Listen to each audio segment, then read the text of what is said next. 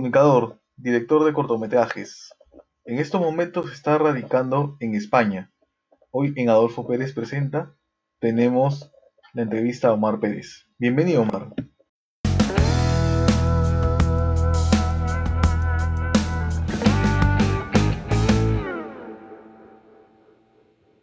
Bien, eh, hoy día me toca entrevistar a Omar Pérez. Omar Pérez es mi primo y nos va a comentar un poco sobre eh, la comunicación, a comentar la situación que se está viviendo por allá en España. Bienvenido, Omar. ¿Cómo estás? ¿Cómo fue que decidiste estudiar y escoger la carrera de comunicación? Hola Adolfo, ¿qué tal? Muchas gracias por la invitación. Eh, hace mucho tiempo que no conversamos. Y, va, nada, para ser honesto, la, carrera de comunicación la, elegí eh, no teniendo muy claro realmente lo que yo quería hacer. Eh, para ser honesto, eh, me interesaban mucho más las artes que la, que la comunicación en sí misma, como carrera me refiero. llego a eso a través de la música, me parece. luego de aprender a tocar la guitarra y, y aprender un poco más de teoría musical y tal, eh, eh, aterrizo en comunicación y luego ya en comunicación, bueno, se, abre una amplia gama de opciones, ¿no? Eh, este, tenía varias opciones para elegir, entre ellas el periodismo, relaciones públicas, publicidad y audiovisual. Y al final decliné por audiovisual porque me di cuenta que estaba muy relacionado a mis intereses personales, ¿no? Claro, en ese tiempo todavía no existían muchas escuelas de música, ¿no? Como actualmente está la UPC, está el conservatorio también, ¿no? Entre otras. Sí, bueno, eh, me parece que opciones había y luego académicamente eh, no, había algunas cuantas, em, pero mi sueño tampoco era ser músico, o sea, en algún momento quizás de, adolescente lo fue, pero sabía que era algo a lo cual no me iba a dedicar profesionalmente. Pero quería estar cerca de ello, eso sí lo tenía bastante claro. Y me pareció que la comunicación de alguna u otra manera era una, una de, las, de las carreras que quizás me podía permitir eh, poder llegar a ello. Claro, es cierto, ¿no? Sí, me acuerdo bastante cuando tenías tu guitarra, tocabas, ¿no? Creo que tenías hasta una banda. Eh, el sueño todo adolescente es ser músico, creo yo, en estos últimos años. El tocar también, ¿no? Siempre igual también pasaba con mis compañeros de colegio que ya en vez de recreo jugar pelota ya se dedicaban más a tocar la guitarra, quizás a componer canciones o covers. Claro. Sí, sí, sí, es bastante común a esa edad. Y es algo que retomé luego con el tiempo, ya cuando fui creciendo, incluso cuando me vine a Barcelona me traje mi guitarra eléctrica, que aún la tengo, tengo mi amplificador, y desde hace unos años eh, retomé en verdad el tema musical. Y bueno, nada, de cuando en cuando grabo cosas para mí, eh, mm, unos pedales ahí que también me conseguí. Y bueno, hay una, ha habido una evolución claramente, ¿no? Tampoco diría que soy un pro, pero pero me gusta, me gusta. Yo utilizo mucho la música como una, como una fuente de descarga también, como un canalizador energético que me permite poder, eh, eh, digamos, eh, abrirme de mi cotidiano para poder em, relajarme de alguna manera, para poder concentrar diferentes tipos de energías, pensamientos y demás que, o ansiedades o cosas que te pasan en el día a día y lo puedo extrapolar a, un nivel musical o armónico, como lo quieras denominar, ¿no? que creo que no es exactamente lo mismo, pero eh, para mí va por ahí. Mm. Claro, la música relaja, la música es terapéutica en algunos casos, se hace olvidar de muchas cosas, ¿no? Y también te transmite diversos momentos. Y la comunicación también, como tú has mencionado, es muy importante, ¿no? Yo me acuerdo que de chicos jugábamos bastante, no sé si te acuerdas en casa de la abuelita, eh, Rosa jugábamos bastante el hecho de con los periódicos, ¿no? De tener una empresa de periódicos y todo eso, ¿no? Ah, creo que sí. puede ser, sí, sí, ese recuerdo no lo tengo muy claro, pero creo que sí. Hace mucho, mucho tiempo también, ¿no? Yo, por ejemplo, no soy comunicador, soy sociólogo, pero tampoco he dejado de lado lo que es el tema de hacer este tipo de emprendimientos, escribir, sino que ahora por los tiempos ya no se puede mucho, ¿no? Que los tiempos, como estoy trabajando en la docencia, se me complica, me absorbe bastante. No espero poder retomarlo en un momento, ¿no? ¿Por qué no? Este, tengo ideas para plasmarlas eh, directamente, ¿no? Hacer películas, quizás un documental, pero es una tarea extensa, no es una tarea sencilla, que sale por toneladas. Es más, diría yo que esta es una tarea titánica. El hacer documentales, el hacer este eh, libros, o quizás el hacer una película acá en Perú, ¿no? Una película, pero de manera independiente, Sí, hacer una obra de arte en cualquiera de sus expresiones es una, es una labor titánica. Eh, puede ser muy fluida, pero lleva mucho trabajo. Eh, no es algo que se aprende a hacer de la noche a la mañana, sino que la vas aprendiendo a hacer conforme creas y conforme te equivocas y conforme eres consciente de tus errores y te generas una autocrítica para poder mejorar en la siguiente pieza. Eh, sí, no sé, eso es lo que te podría decir. Yo en, mi corta experiencia, no sé, a ver, yo vine acá para estudiar cine y en este corto tiempo que he estado acá he podido realizar algunas cosas. No he realizado un largometraje aún, eh, me encantaría, pero para mí todo va muy de la mano. O sea, para mí si yo quiero hacer una película no puedo dejar de tocar la guitarra, no puedo dejar de escribir, no puedo dejar de leer, eh, no puedo dejar de diseñar eh, o leer poesía o escribir poesía. no, no puedo, porque al final son herramientas que me van a permitir llegar eh, emocional y mentalmente al resultado final de, mi, creación. Eso en mi caso, ¿no? Me imagino que hay gente que tiene miles de procesos distintos y sí, no, no, hay, un, no hay una no hay una receta eh, eh, no hay una receta específica para, para hacer este tipo de cosas. Exacto, ¿no? Eh, no hay una receta, pero ahora hay bastante, ¿no? Bastantes personas que sacan artículos, blogs, sacan bastantes cosas, bastantes cosas que de alguna manera... sí, el, eh, acceso a tener una herramienta de comunicación se ha vuelto bastante eh, fácil para mucha gente todo el mundo puede, puede opinar, todo el mundo puede hacer un programa de radio, todo el mundo puede hacer un programa de televisión, todo el mundo puede hacer una, bueno, tiene acceso a, generar contenido audiovisual. Sí, eso es verdad, los tiempos han cambiado, los medios de comunicación han cambiado, los medios de expresión, eh, las masas tienen a su alcance las herramientas para poder hacerlo, pero hay que cuestionarse mucho el contenido que se genera. Eh, a través de cada herramienta, ¿no? Eh, ¿qué es el, ¿Cuál es el discurso? Qué, cuál, ¿Cuál es tu motivación para poder hacerlo? ¿De qué quieres hablar? ¿Qué te inquieta acerca de la sociedad como para poder generar esa obra de arte? Llámese una pintura, un libro, una canción, un álbum o una peli. Eh, y las maneras también en que, en que lo quieres eh, abordar, ¿no? para mí eso, eso es vital, sobre todo ahora que todo el mundo tiene al alcance las herramientas. Y la comunicación también se ha ido reinventando. Se ha ido reinventando. Eh, ahora existe lo que es el marketing digital. Por ejemplo, hace 15 años, ¿quién iba a pensar que eh, las redes iban a favorecer tanto, no? Era impensable a corto plazo.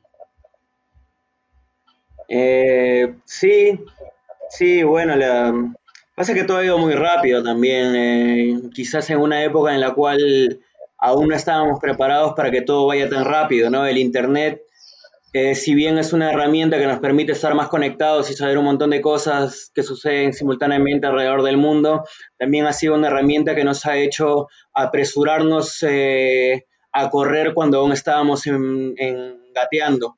Eh, no sabemos utilizar de manera correcta el Internet, me parece, y hablo en general, hablo también de mí, me incluyo en ese sentido.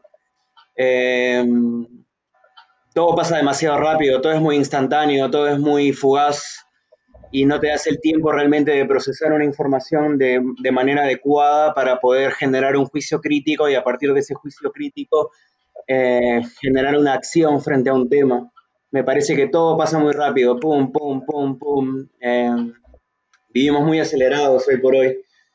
Y de alguna manera, bueno, la comunicación a través de la, de la media, del Internet, también es, eh, es gran responsable de ello, ¿no?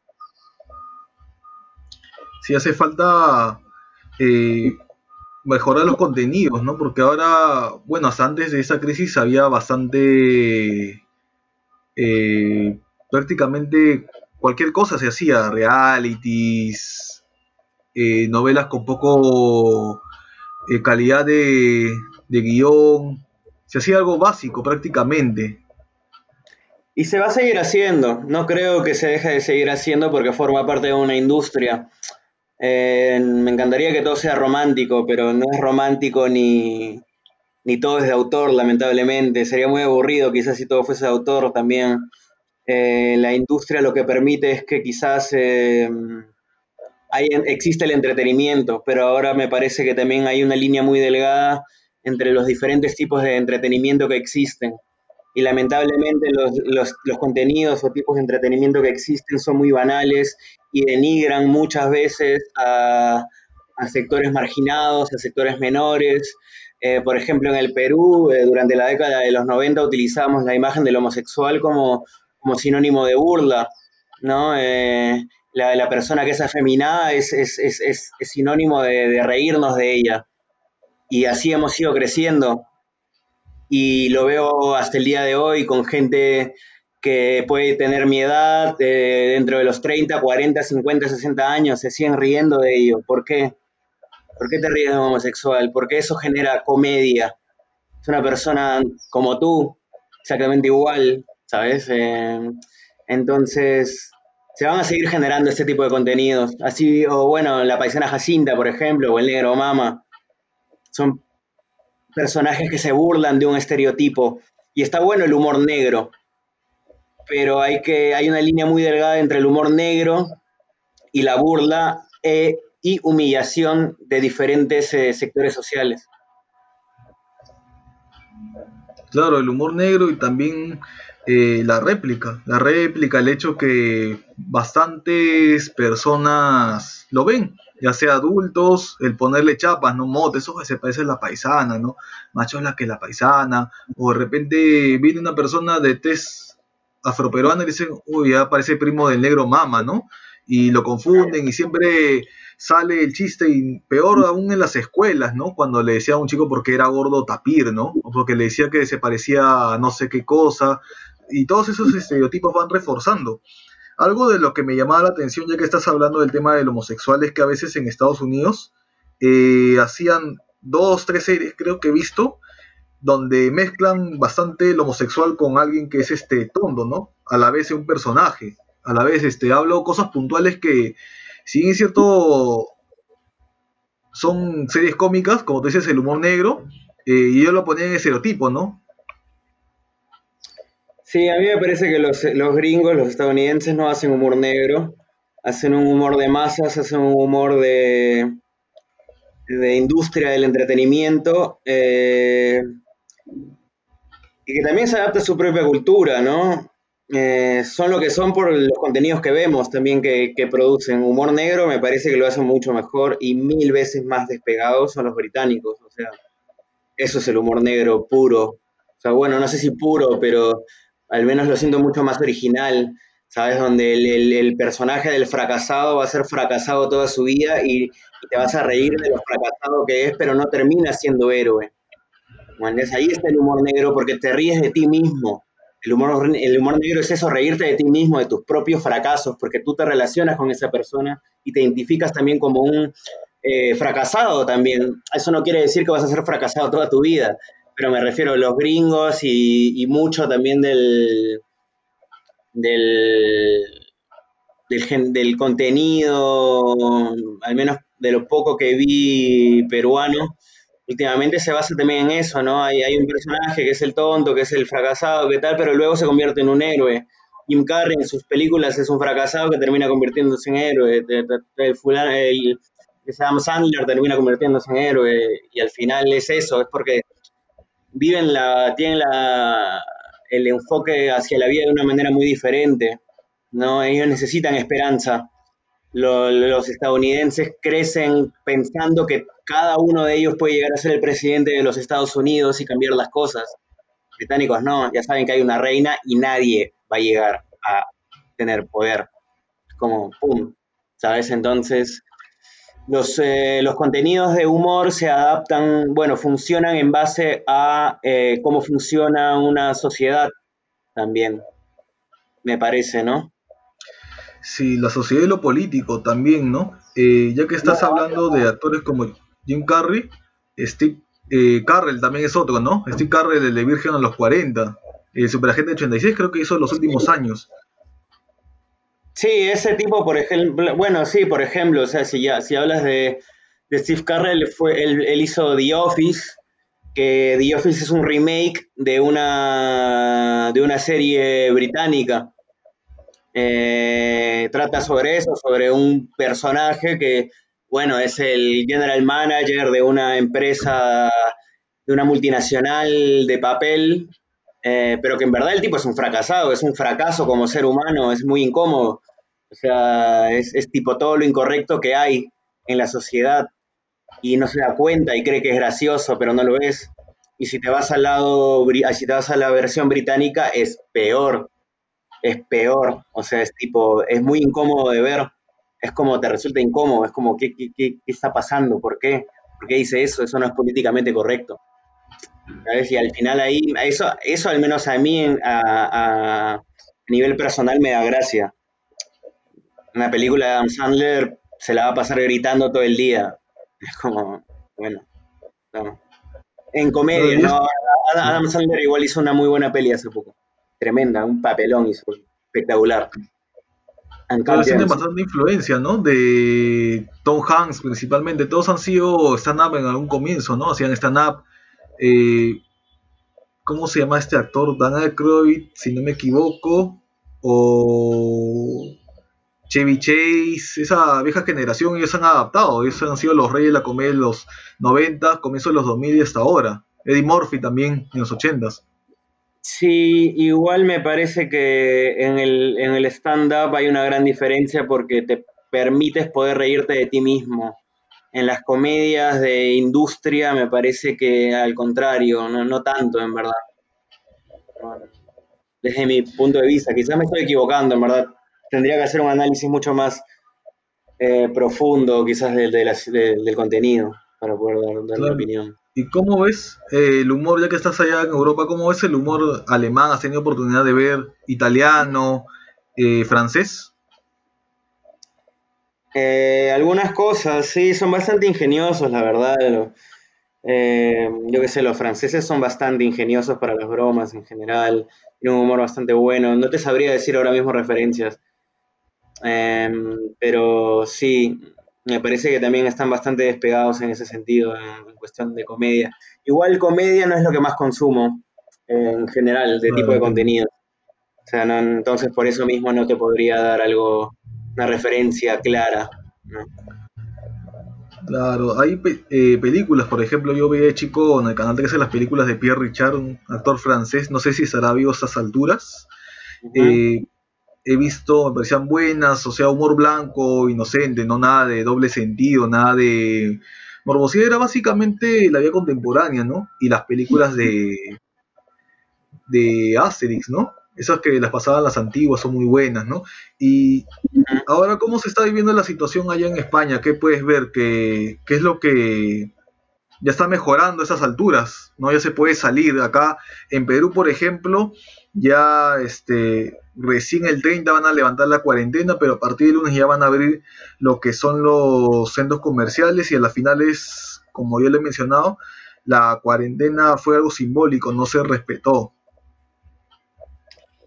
Sí, bueno, en el caso de acá de España no sé cómo se pintaba hacia el mundo, no tengo ni idea porque no he visto los medios internacionales de cómo hablan exactamente de España.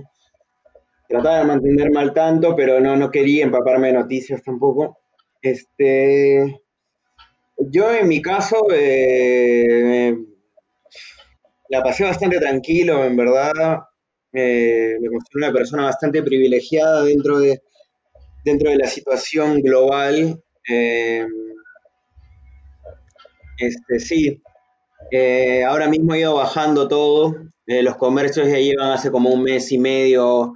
No, un, no, los comercios llevan hace como un mes, casi un poquito menos abiertos. Dícese restaurantes, bares, etcétera. Eh, con aforos limitados y restricciones y tal y tal. Y bueno, la gente hace como un mes y medio que ya puede salir eh, a la calle, a caminar, a lo que quieran. Y hoy por hoy, hasta ayer creo que entramos a lo que se llama la fase 3.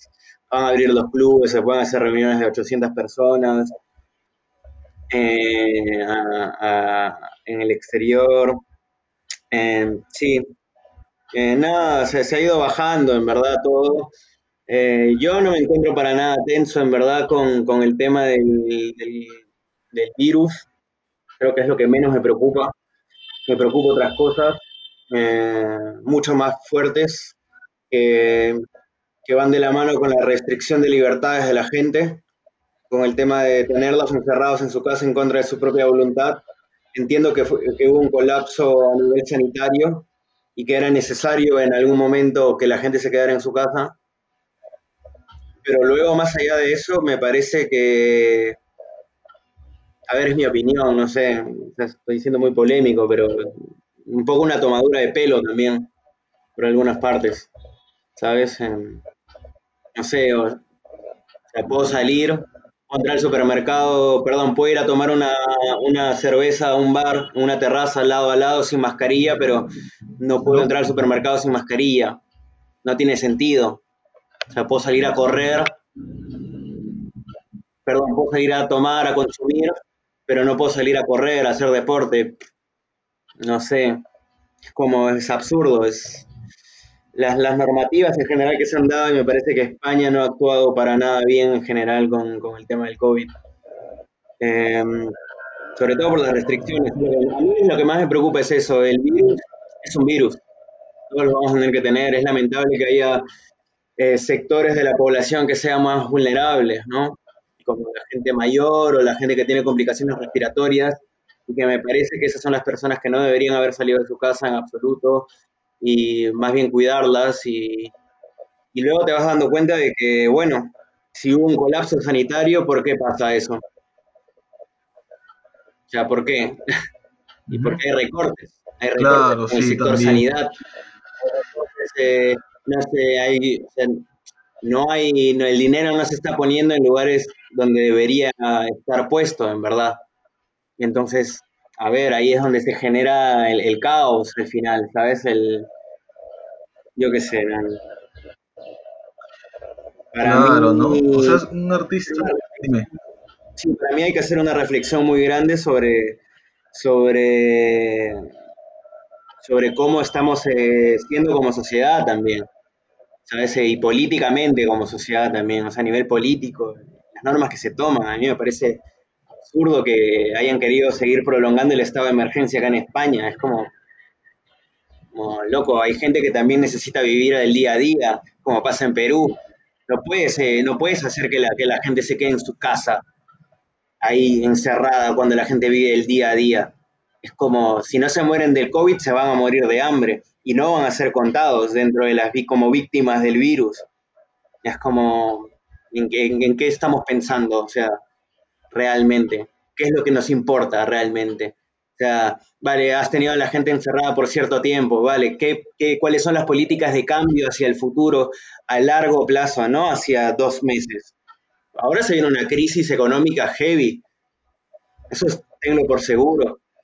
O sea, una crisis que, que, va a tocar los bolsillos de mucha gente, de mucha gente, y esas son las complicaciones del virus, no el virus en sí como virus, todo el, todo el mundo, los virus existen desde hace años y como venimos gestionando las cosas, no me sorprende que haya ese tipo de virus que salten por ahí, ¿sabes? Es como temas medioambientales, claramente, o sea, estamos tratando de, de jugar a ser Dios ahí eh, haciendo y deshaciendo con la naturaleza como más se nos plazca y al final, bueno, se ocasionan cosas como esta también, ¿sabes? Y bueno, yo qué sé, eh, me parece que hay, hay mucha reflexión que, hacer a nivel personal primero, a nivel individual, para luego eh, tratar de, de, adoptarlo a, un sistema colectivo, ¿no? A un sistema de sociedad.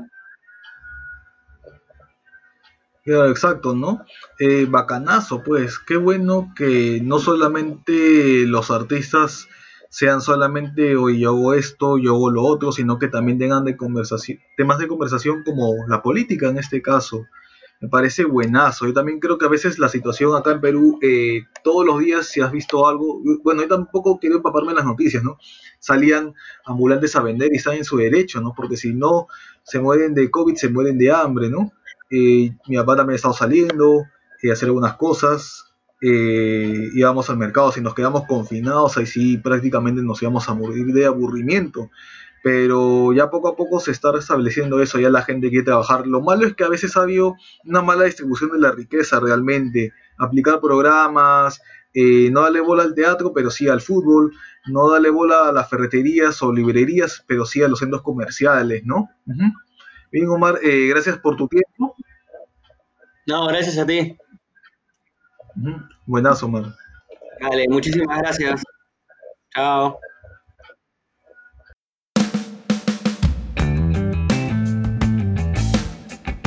Hasta aquí llegó Adolfo Pérez Presenta. Pueden seguirnos en plataformas como Spotify, Google Podcast y Anchor.